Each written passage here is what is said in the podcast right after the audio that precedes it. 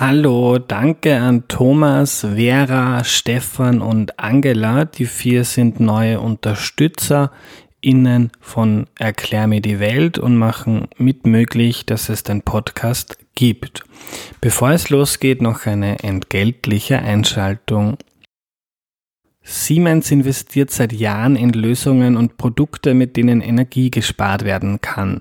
Das senkt auch den Ausstoß von CO2-Emissionen. Davon haben nicht nur Unternehmen etwas, sondern auch Endkunden. Stichwort Smart City. Siemens hat sich sogar ausgerechnet, wie viel CO2 damit in den letzten Jahren gespart wurde, nämlich 48 Millionen Tonnen. Nachhaltige Technologien und Innovationen haben für Siemens erheblichen Einfluss auf den Klimaschutz. Mehr Infos auf www.siemens.at slash klimaneutral.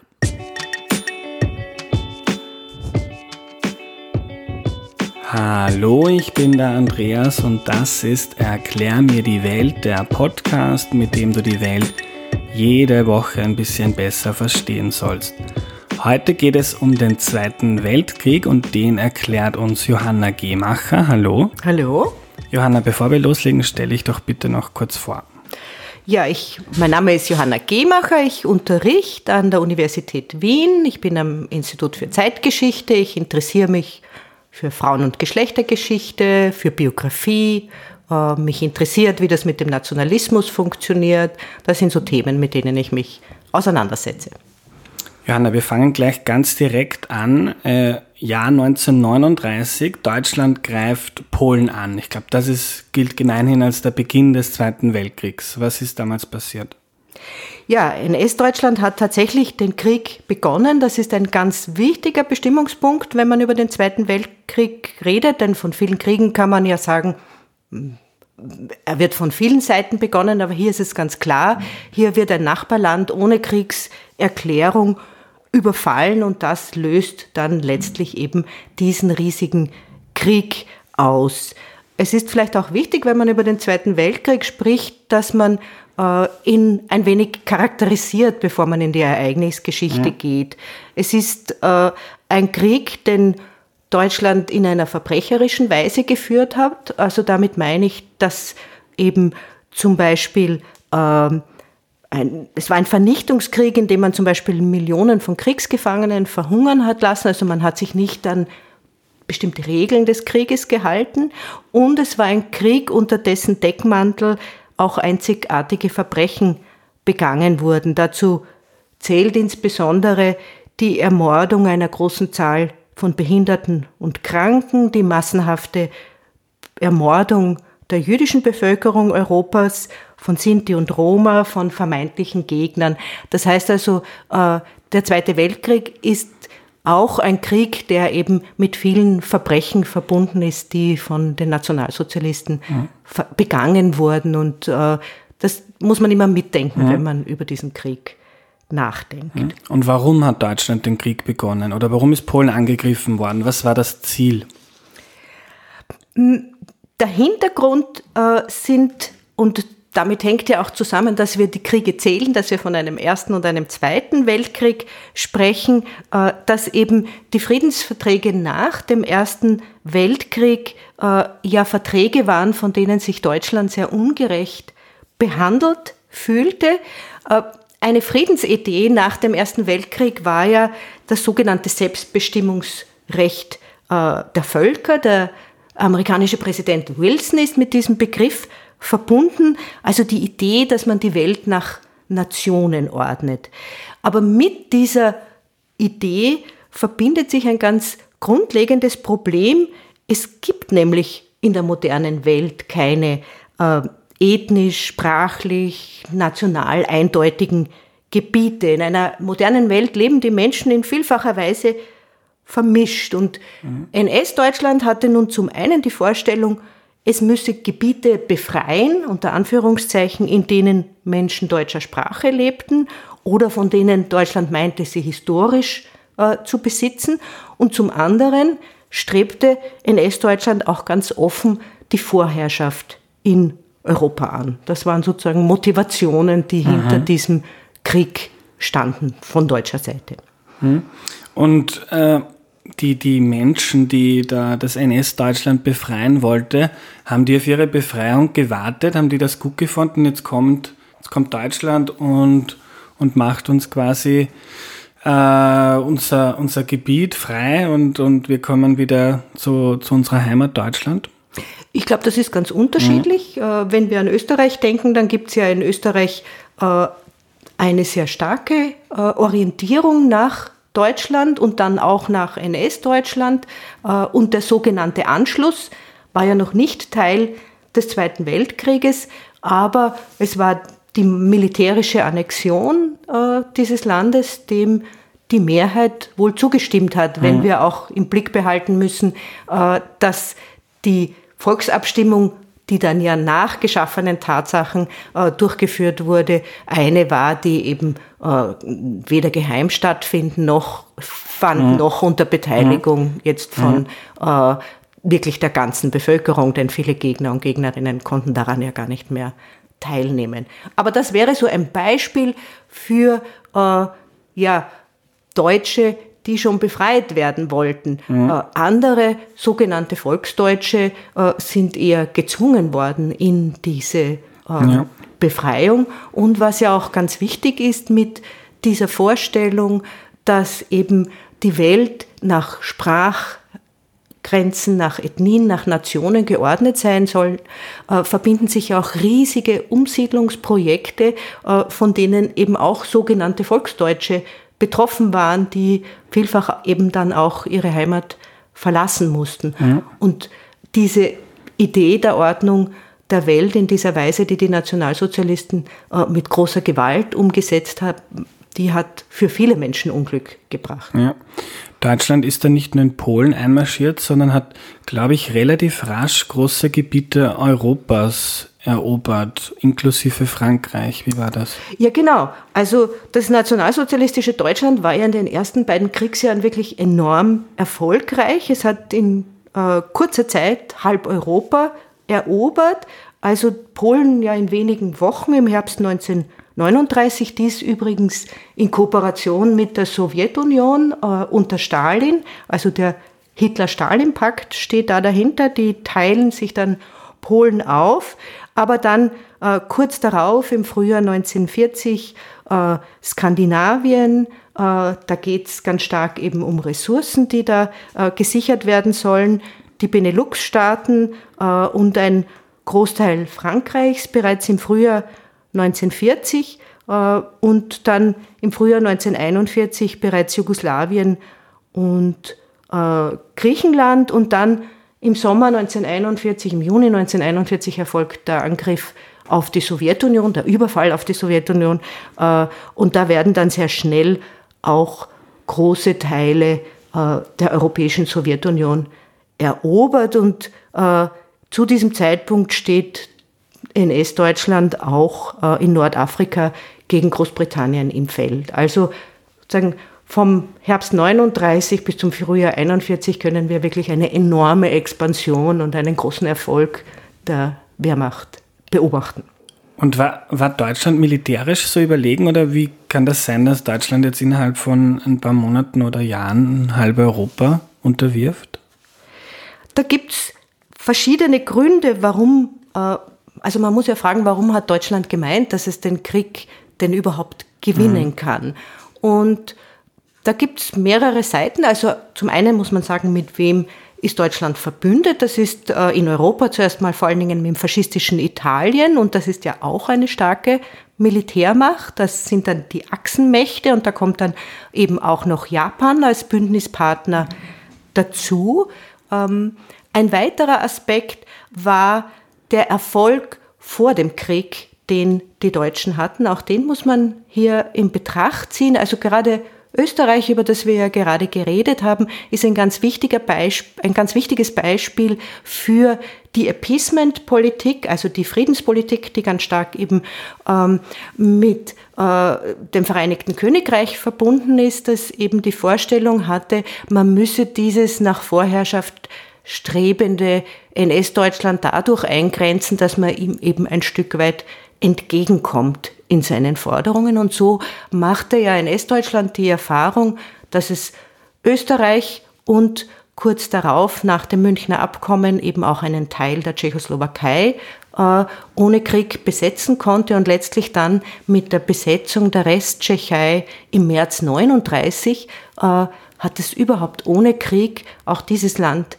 kassiert. Und die Erfahrung war also, in, sozusagen im internationalen diplomatischen Rahmen, äh, es gelingt, zwei souveräne Staaten einfach äh, zu besetzen und es gibt, äh, es gelingt ohne Krieg. Ja? Mhm. Also sie haben sich sicher sehr, sehr stark gefühlt äh, im internationalen Kontext. Das war ein Aspekt. Und stark haben sie sich auch deshalb gefühlt, weil Deutschland seit 1936 ganz massiv den Krieg vorbereitet hat und äh, dabei stark auf die aus dem Ersten Weltkrieg gezogenen Lehren gesetzt hat. Und die wichtigste Lehre aus dem Ersten Weltkrieg äh, für alle kriegsführenden Staaten war, dass im 20. Jahrhundert Kriege sind, die mit Hilfe von ökonomischen Ressourcen im Wesentlichen gefochten werden. Also es gewinnt der Staat, es gewinnt die Gesellschaft, die ökonomisch gewinnt. Und deshalb bereitet Deutschland also spätestens eben ab 1936 ganz offen den Krieg vor. Dahinter, also das tun sie mit Hilfe der sogenannten Vierjahrespläne. Also das sind ökonomische Pläne, die wirklich darauf setzen, die Industrie voll hochzufahren. Äh, und eben Vierjahresplan heißt, weil die Idee war, in vier Jahren sind wir eben mhm. reif für den Krieg. Ja. Und deshalb fühlen sie sich so stark. Und jetzt waren wir hauptsächlich in Europa. Wie wird das Ganze zum Weltkrieg oder wie definiert man das überhaupt? Warum ist das jetzt ein Weltkrieg? Genau, in den ersten Jahren ist es eigentlich ein europäischer Krieg. Äh, und äh, zum Weltkrieg wird äh, es eigentlich mit dem Kriegseintritt der USA, also man muss jetzt vielleicht nochmal auch zurückgehen und sagen, wer sind denn eben die wesentlichsten Kriegsgegner äh, NS-Deutschlands. Das sind äh, die Alliierten, also Großbritannien, äh, die Sowjetunion und eben äh, ab dem Dezember 1941 auch die USA und natürlich, das ist schon auch sehr wichtig, die Widerstandsbewegungen in den äh, besetzten Ländern. Und gegen diese Gegner hat NS-Deutschland äh, sukzessive eine vollständige Niederlage erlitten. Diese Niederlage beginnt mit dem Luftkrieg gegen das Vereinigte Königreich, also Großbritannien, äh, wo die deutsche Wehrmacht zwar große Verwüstungen anrichtet, aber es gelingt ihnen letztlich nicht, äh, die Briten an den Verhandlungstisch zu zwingen oder gar ähm, eben auf der Insel zu landen. Das ist sozusagen der Beginn sind die ersten sozusagen Niederlagen, die sie erleben. Äh, und äh, eine weitere Niederlage findet nach dem Überfall NS-Deutschlands auf die Sowjetunion statt, ähm, mit der sie ja zuerst äh, verbündet waren. Dieser Überfall findet im Sommer 41 statt und die Deutschen erobern zwar große Teile der europäischen Sowjetunion, aber dann gewinnen die Sowjets nicht zuletzt aufgrund ihrer Größe und auch der Bereitschaft, wirklich große Zahlen von Soldaten, Soldatinnen zu opfern, eine Reihe von bedeutenden Schlachten äh, und äh, insbesondere ist hier eben ein Symbol, die Schlacht um Stalingrad, die die Deutschen mit der Kapitulation ihrer äh, 6. Armee im Februar 1943 verlieren. Aber du hast ja gefragt, sozusagen, wann wird es zum Weltkrieg? Und der Wendepunkt ist hier wohl äh, der Kriegseintritt der USA im Dezember 1941. Und diesen Kriegseintritt, den lösen die Japaner aus. Die streben im Pazifik nach Vorherrschaft und überfallen äh, die US-amerikanische Pazifikflotte in Pearl Harbor auf Hawaii äh, und eben äh, zwingen die Amerikaner damit in den Krieg und damit ist der Krieg auch ein Krieg im Pazifik und spätestens ab diesem Zeitpunkt spricht man eben von einem Weltkrieg. Mhm. Ist ja, Wenn man jetzt die Zeit vor Trump nimmt, wo die Amerikaner noch sehr äh, irgendwie international orientiert und interventionistisch waren und irgendwie fast kein Krieg, an den man denkt, waren die Amerikaner nicht beteiligt in den letzten Jahrzehnten. Ist ja eigentlich schwer vorstellbar aus heutiger Perspektive, dass damals ähm, Hitler halb Europa angreift und der halben Welt den Krieg erklärt, aber die Amerikaner äh, einfach zuschauen. Ja, das ist äh, tatsächlich so. Das ist Teil der isolationistischen Politik, äh, wobei eben ja äh, Großbritannien schon äh, unterstützt wird, aber tatsächlich treten die USA eben nicht in den Krieg ein. Naja, der Luft, weil deine Frage war ja auch, äh, in welcher Weise sich sozusagen eben das Leben auch in der deutschen Gesellschaft verändert. Und das ist sozusagen ganz stark dann der Fall eigentlich mit den Luftangriffen, die eben äh, ab 1942 auch Deutschland selbst treffen. Und äh, dieser Luftkrieg bedeutet eben auch die massive Bombardierung von, von deutschen Städten. Ähm, und was steht nun hinter diesem Luftkrieg, den eben die britische Royal Air Force und äh, die äh, Amerikaner führen? Äh, das war ein strategisch konzipierter Luftkrieg, der einerseits darauf zielte, die Rüstungsindustrie, die deutsche Rüstungsindustrie zu treffen und andererseits äh, die Moral der Bevölkerung zu treffen. Und deshalb werden sowohl ähm, industrielle Ziele bombardiert als auch Städte bombardiert. Und dahinter steht, dass zur ökonomischen Stärke äh, eines Kriegsteilnehmers eben auch die Bereitschaft der Bevölkerung äh, gehört, diese Industrie und diesen Krieg auch weiter zu tragen und zu unterstützen. Es wendet sich das Blatt. Es wendet sich das Blatt. Im Sommer 1943. Da landeten die Alliierten in Süditalien. Äh, Mussolini wird abgesetzt und ein Waffenstillstand zwischen Italienern und Alliierten geschlossen. Und die deutsche Wehrmacht besetzt daraufhin Teile Italiens, aber de facto hat äh, Deutschland eben diesen ganz wichtigen Verbündeten in Europa verloren. Und äh, im Gefolge dieses äh, Erfolgs der Alliierten äh, unternimmt eben auch die Rote Armee große und sehr verlustreiche Angriffe äh, gegen Deutschland. Rote Armee, die, so, die Armee der Sowjetunion. Der, der Sowjetunion, genau. Und äh, im Juni 1944 gelingt es Briten und Amerikanern schließlich in Nordfrankreich in der Normandie zu landen. Das war eben eine der verlustreichsten Schlachten des Zweiten Weltkriegs, der sogenannte D-Day, aber eben äh, sie sind erfolgreich gelandet. Und von da an kämpfen die Alliierten von drei, von drei Seiten auf europäischem Boden gegen NS-Deutschland. Vom Westen, vom Süden und vom Osten. Und zugleich beginnen die USA eben auch Japan zu bombardieren. Das heißt, auch dieser Kriegspartner kommt äh, sehr stark unter Kriegszwang und ähm, NS-Deutschland hat schließlich äh, am 8. Mai 1945 äh, kapituliert. Das ist ja eben auch äh, das Kriegsende in Österreich, das Teil von NS-Deutschland war.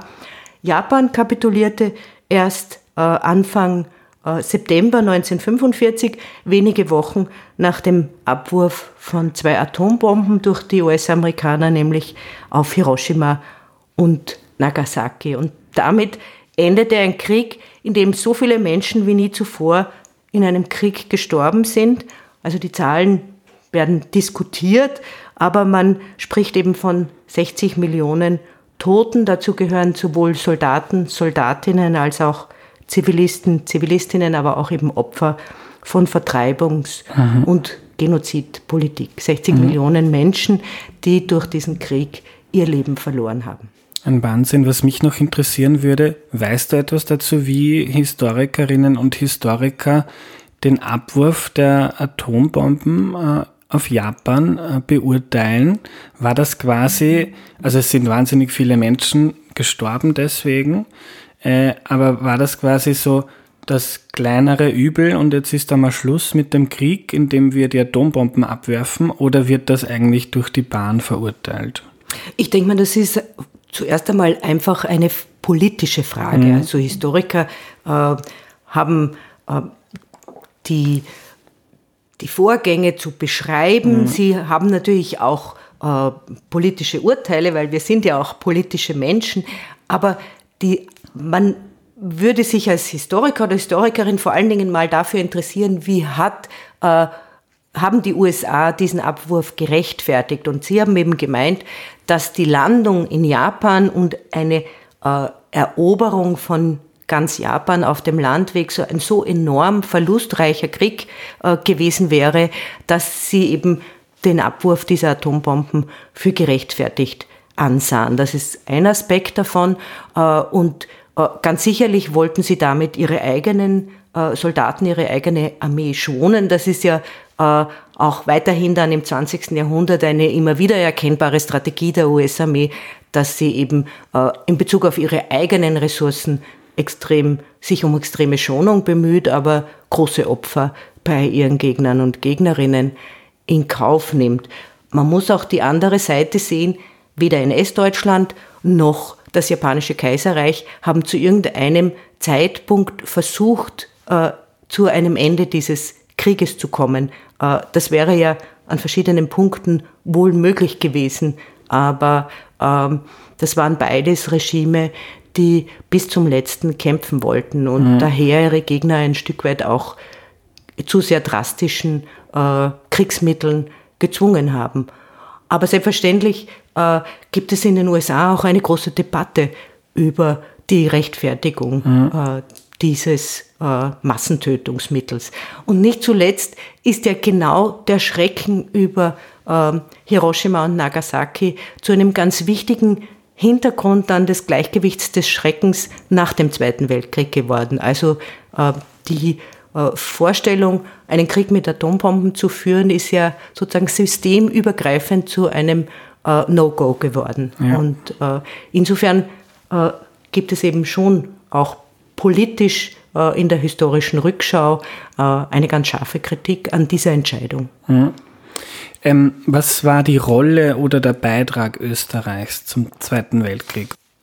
Also zuerst mal muss man einfach sagen, Österreich war nach dem sogenannten Anschluss im März 1938 ein Teil äh, des Deutschen Reiches und dieser Anschluss hat ja auch, oder dieser sogenannte Anschluss hat ja auch unter Zustimmung von großen Teilen der Bevölkerung äh, stattgefunden, sofern sie nicht äh, als Juden und Jüdinnen ausgegrenzt waren oder als äh, Gegnerinnen des Regimes, waren Österreicher und Österreicherinnen deutsche Staatsbürger und Staatsbürgerinnen und als solche äh, einfach die Zivilbevölkerung äh, dieses kriegsführenden Staates. Aus Österreich wurden daher wie aus anderen Teilen des Deutschen Reiches eben die jungen Männer als Soldaten an die Front geschickt, geschickt äh, wurden äh, eben, wurde sozusagen die gesamte Gesellschaft auf Rüstungsindustrie und Kriegsproduktion umgestellt. Ähm, und das ist vielleicht auch ein ganz besonders wichtiger Punkt, denn Österreich wurde zunehmend zu einem sehr wichtigen Rüstungsstandort des Dritten Reiches. Also viele Industriestandorte, die wir heute kennen, etwa die Föst in Linz oder Steyr-Daimler Buch, die wurden in der NS-Zeit zu riesigen Rüstungskomplexen ausgebaut. Und äh, im Land, das eben ja viel länger als andere Teile des Deutschen Reichs von Luftangriffen weitgehend verschont blieb, äh, wurde eben äh, auf Hochtouren an der Rüstung für den Krieg gearbeitet. Und das ist vielleicht ein weiterer Aspekt, äh, das geschah wiederum mit einer großen Zahl von Zwangsarbeitern und Zwangsarbeiterinnen, die hier auch ganz sichtbar ähm, anwesend waren im Land und von denen sich Österreicher und Österreicherinnen eben rassistisch abgrenzen konnten, sich ihnen überlegen fühlen konnten. Und das hat ja eben auch ganz äh, explizite äh, Unterschiede in der Behandlung mhm. gegeben. Also um das nur zu sagen, wie, wie deutlich das war, weil ja immer auch die Frage war, wie stark wurden, äh, wurde die nationalsozialistische Politik eben auch wahrgenommen in der Bevölkerung, dann muss man sagen, dass Ende 1944 fast 800.000 Menschen großteils in Lagern, aber nicht nur in Lagern, zwangsweise als Arbeitskräfte im Gebiet des heutigen Österreich lebten. Sie besetzten etwa ein Drittel der Arbeitsplätze in Industrie und Gewerbe. Und so gesehen war ein Beitrag der österreichischen Bevölkerung auch die Ausbeutung dieser Arbeitskräfte, denn sie sind in den privilegierteren Positionen gegenüber mhm. diesen Arbeitskräften gewesen.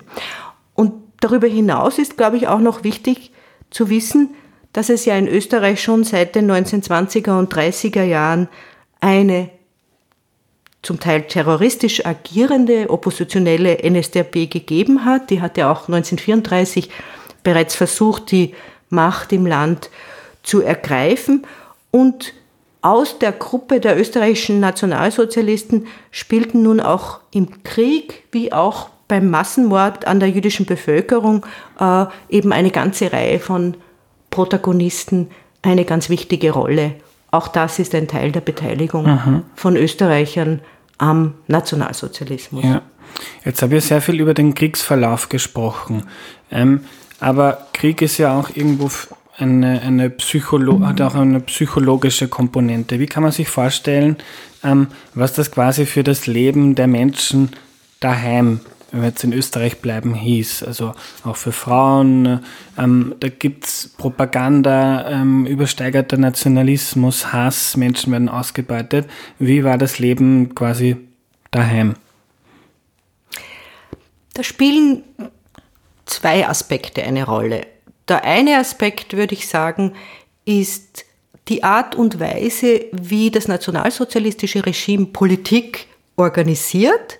Und äh, das heißt, es ist eine faschistische Form der Beteiligung der Bevölkerung an dem öffentlichen Leben.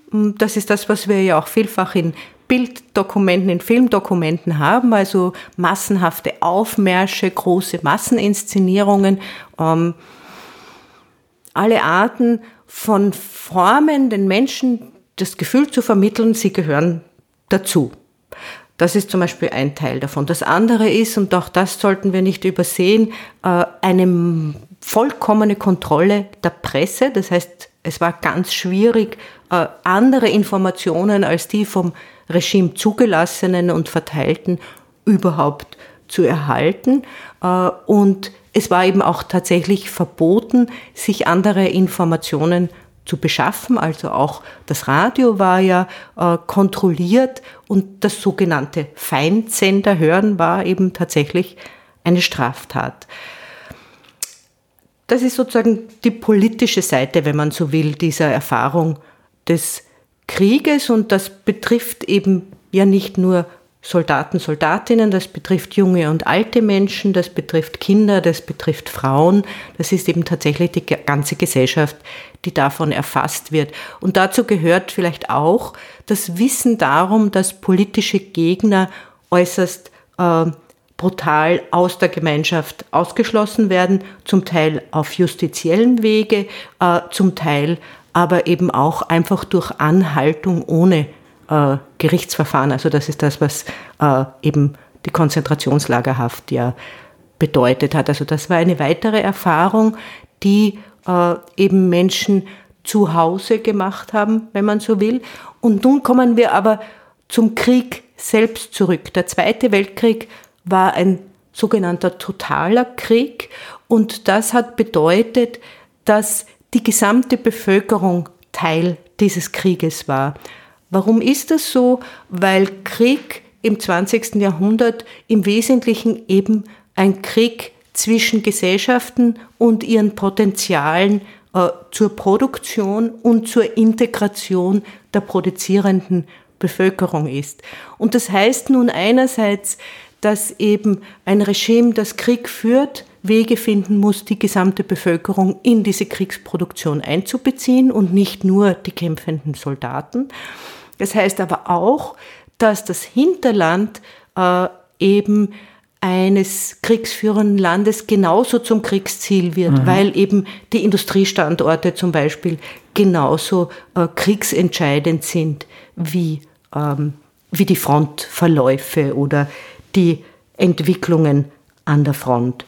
Und das sind alles sozusagen Erfahrungsräume, die für die Menschen, die nicht selbst an der Front waren, trotzdem bedeutet haben, dass dieser Krieg eben äh, in einer besonderen Weise in ihr Leben eingegriffen hat.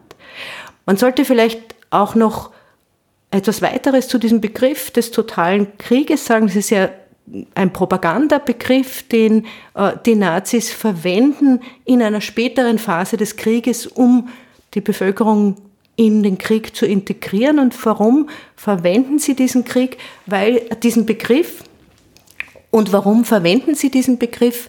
Weil sie ähm, nach dem Kriegseintritt der USA eben zunehmend von ihrer ursprünglichen Kriegsstrategie, nämlich der sogenannten Blitzkriegsstrategie, abkommen müssen.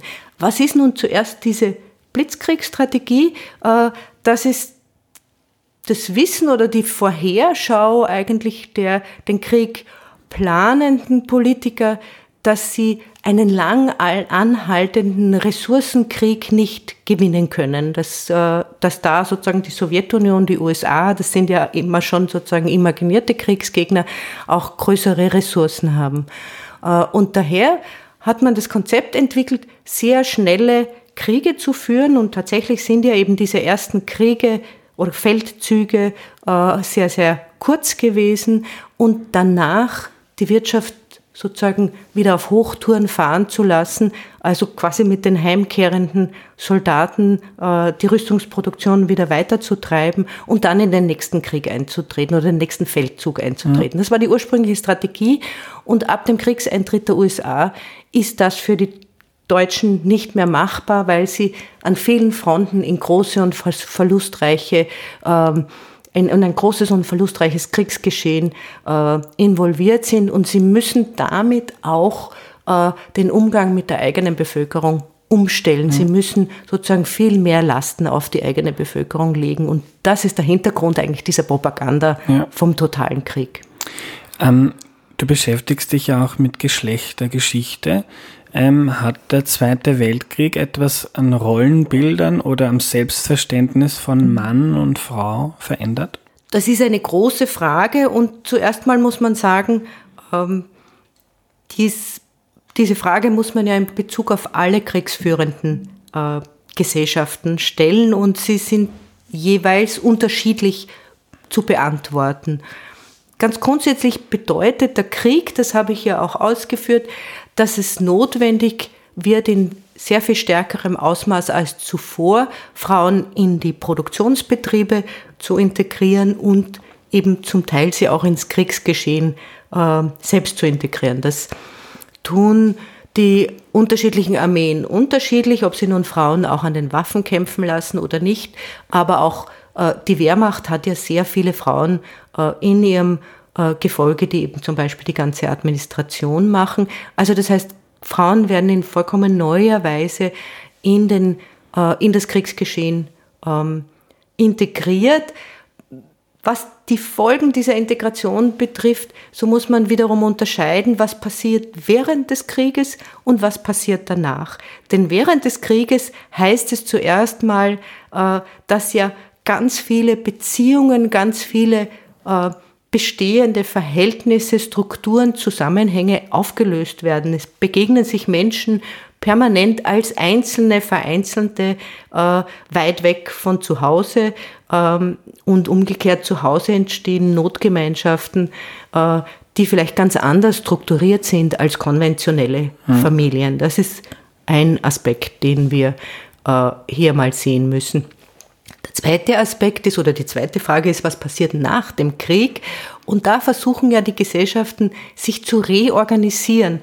Und die Reorganisation der Geschlechterverhältnisse ist ein Teil dieses äh, sozusagen Reorganisationsprogrammes. Das tun die Gesellschaften in unterschiedlicher Weise, aber sie tun es alle. Ja? Also es geht in allen darum, zu einer Normalität zurückzukommen. Und diese Normalität heißt dann äh, in den 1950er Jahren doch äh, in vielen vorherigen kriegsführenden Staaten Refamilialisierung, ein neues Biedermeier, wenn man so will. Mhm. Ja. Also insofern äh, sind die Effekte unterschiedlich. Ich würde gerne aber noch auf einen anderen Unterschied hinweisen, der jetzt zwischen äh, unterschiedlichen kriegsführenden Staaten eine Rolle spielt. Und das ist ähm, die in Deutschland so stark eben ausgeprägte Vorstellung, dass man keinesfalls die Zustimmung der integrierten weiblichen Bevölkerung verlieren dürfe. Und um diese Zustimmung nicht zu verlieren, äh, setzt man nun ganz stark auf die Ausbeutung zum Beispiel eben von ausländischen zivilen Arbeitskräften, die man zwangsweise rekrutiert. Mhm. Das ist etwas, was die anderen kriegsführenden Staaten nicht machen können, nicht machen wollen. Ähm, da sozusagen äh, beschränkt man sich letztlich auf die Produktion mit der eigenen Bevölkerung. Das ist anders in Deutschland, wo es eben äh, ganz stark darum geht, äh, die Zustimmung der Frauen dadurch zu erhalten, dass man eben verstärkt diese Arbeitsleistungen von Zwangsarbeitskräften einfordert. Ein weiterer Punkt, der insbesondere in Deutschland eine Rolle spielt, wenn wir über die Geschlechterverhältnisse reden, sind die Rassengesetze, ähm, die ja im Wesentlichen regeln, wer mit wem sexuelle Kontakte haben darf, wer mit wem Kinder zeugen darf. Das heißt, in das Verhältnis zwischen den Geschlechtern wird über die nationalsozialistische Ideologie ganz stark eingegriffen und auch das verändert natürlich die Geschlechterverhältnisse. Ja. Ähm, jetzt leben wir im Jahr 2020, ist fast genau 75 Jahre her, die Kapitulation Deutschlands im Zweiten Weltkrieg. Ähm, inwiefern ist die Welt, in der wir heute leben, geprägt vom Ausgang des Zweiten Weltkriegs? Eine große Frage. Allerdings, ja. Ähm, naja, ähm, ich würde mal sagen, das 20. Jahrhundert ist geprägt von der Bipolarität. Damit meint man den Gegensatz zwischen den kapitalistischen und den kommunistischen oder realsozialistischen Ländern. Das beginnt ja bereits mit der russischen Revolution, äh, ähm, im, also am Ende des Ersten Weltkrieges. Äh, das ist dann mehrfach durchbrochen im Zweiten Weltkrieg, zuerst durch den Hitler-Stalin-Pakt, dann durch die, den Pakt zwischen den Alliierten und der Sowjetunion oder sozusagen eben die gemeinsame Kriegsgegnerschaft der Alliierten gegen NS-Deutschland, aber unmittelbar nach dem Zweiten Weltkrieg spielt eben diese Blöcke äh, Trennung sehr schnell wieder eine Rolle oder bereits in den letzten Kriegstagen des Zweiten Weltkriegs spielt es eben eine große Rolle, was sind westlich besetzte und was sind eben sowjetisch besetzte Gebiete Europas. Das heißt, eine Folge äh, für ja fast ein Jahrhundert äh, ist eben die Reinstallierung dieser Bipolarität.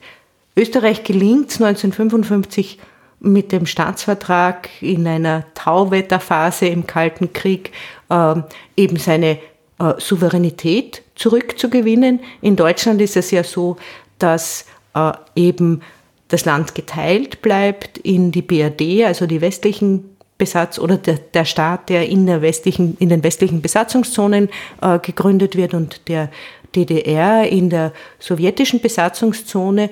Und das endet erst 1989. 90 äh, mit Gasnost und Perestroika und dann schließlich eben mit dem Ende der Sowjetunion.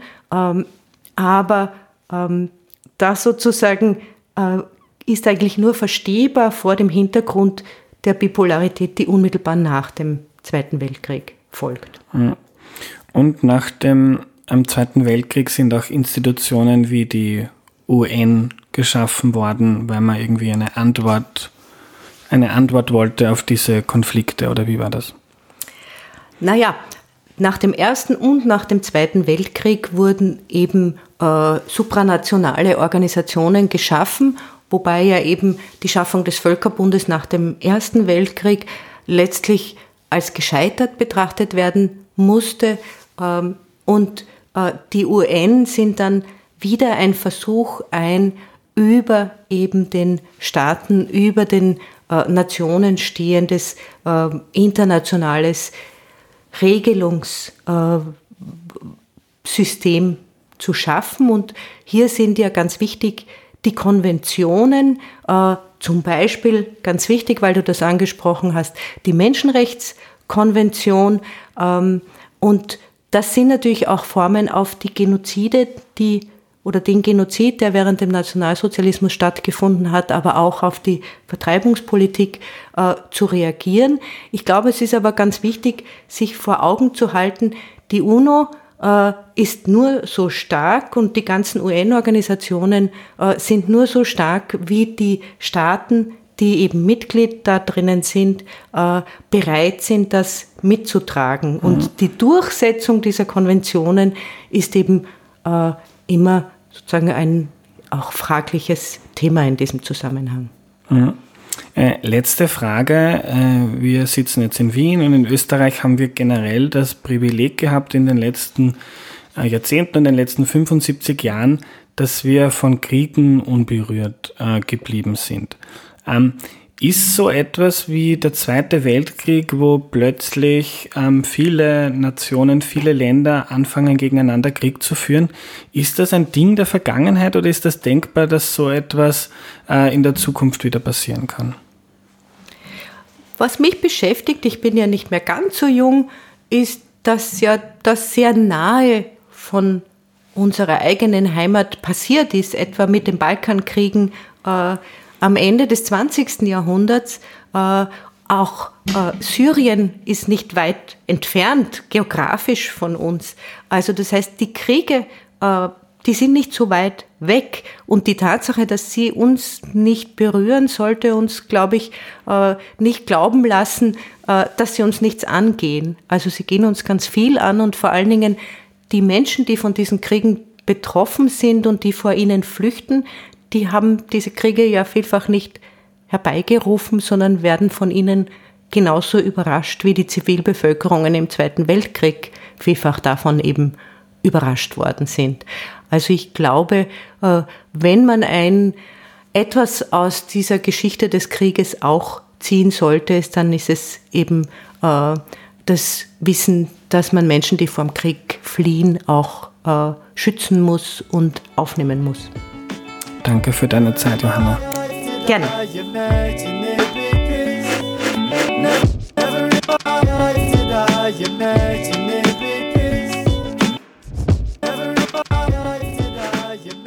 Also, weil diese Folge jetzt schon eine ganze Weile dauert und man das, glaube ich, gar nicht sinnvoll kurz zusammenfassen kann, verabschiede ich mich einfach noch kurz mit einer Empfehlung. Wer von euch in Wien lebt oder mal nach Wien schauen will, ich habe mir vor kurzem die Ausstellung in der neuen Zweigstelle der Albertina angeschaut. Albertina Modern heißt die. Und dies eröffnet mit einer ganz wunderbaren Ausstellung über Kunst in Österreich von 1945 bis 1980. Das sind schöne Bilder, nachdenkliche und in Summe eine ziemliche Ladung. Große Empfehlung dafür. Das war's für heute. Danke an alle, die den Podcast unterstützen. Danke an alle, die jetzt zugehört haben. Bis zum nächsten Mal. Tschüss.